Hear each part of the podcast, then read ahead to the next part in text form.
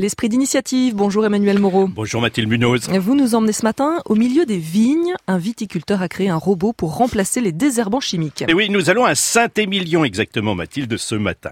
Xavier David Beaulieu, après une carrière bien remplie, est revenu sur les terres familiales reprendre la maison de vin. Cet adepte d'une culture plus proche de la nature a mis au point un petit robot surveillé à distance qui se faufile entre les pieds de vigne pour couper l'herbe.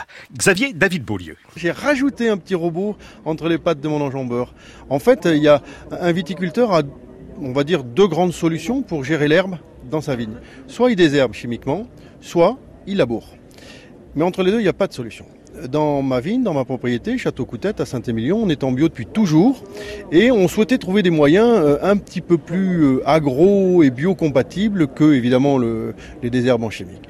Donc euh, ayant travaillé pendant très longtemps dans des métiers très techniques, à un moment donné je me suis dit qu'il serait peut-être temps de concevoir une petite machine qui ferait fi du tracteur et qui serait indépendante sur elle-même, d'où la réalisation de cette petite bestiole, ce petit robot entre guillemets qui se nourrit du solaire qui se nourrit du soleil, qui use des photons aussi finement que possible, sachant que l'énergie va devenir de plus en plus une denrée rare, et coupe de l'herbe gentiment, tout doucement. Le, le, but étant pas de couper vite, mais de couper lentement au rythme du soleil. Et il ressemble à quoi ce petit robot bah, Il est tout mignon, Mathilde, tout petit et tout jaune. Il a des panneaux solaires sur le haut, est équipé de GPS et de capteurs pour se guider. Il mesure pas plus de 1 mètre et 30 cm de hauteur. Cette machine silencieuse travaille seule ou en troupeau.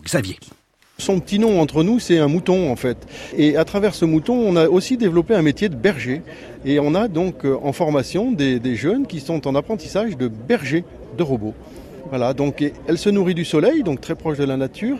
Elle travaille à la vitesse euh, dépendante de cet euh, apport d'énergie du soleil et elle coupe l'herbe tout doucement, tout doucement, doucement, tel un mouton. Comment est-ce qu'elle coupe juste l'herbe et non pas les pieds de vigne Ah oui, ben, il y a un petit système de protection devant qui évite que la lame rentre en contact avec le, pied. Donc le but c'est d'aller couper l'herbe au plus près du pied de vigne.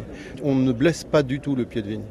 Alors vous avez commencé dans vos vignes, mais d'autres secteurs aujourd'hui sont intéressés. Oui, alors le, premier marché sur, euh, pour lequel on a dessiné cette machine, c'était effectivement la vigne. Et autour de ça, euh, s'est révélé tout un tas de marchés tels que la SNCF, les terrains de football de campagne, les zones de captage d'eau de Suez. Et tous ces modèles-là sont exportables euh, tout autour du monde. On a des demandes à peu près partout autour du monde. Donc on va avoir bientôt des troupeaux de votre robot? C'est très précisément ça. Le métier de berger est destiné à gérer des troupeaux de micro-robots, de petits robots comme ça. Et ce métier, on est en train de l'inventer juste après la machine. C'est exactement ça.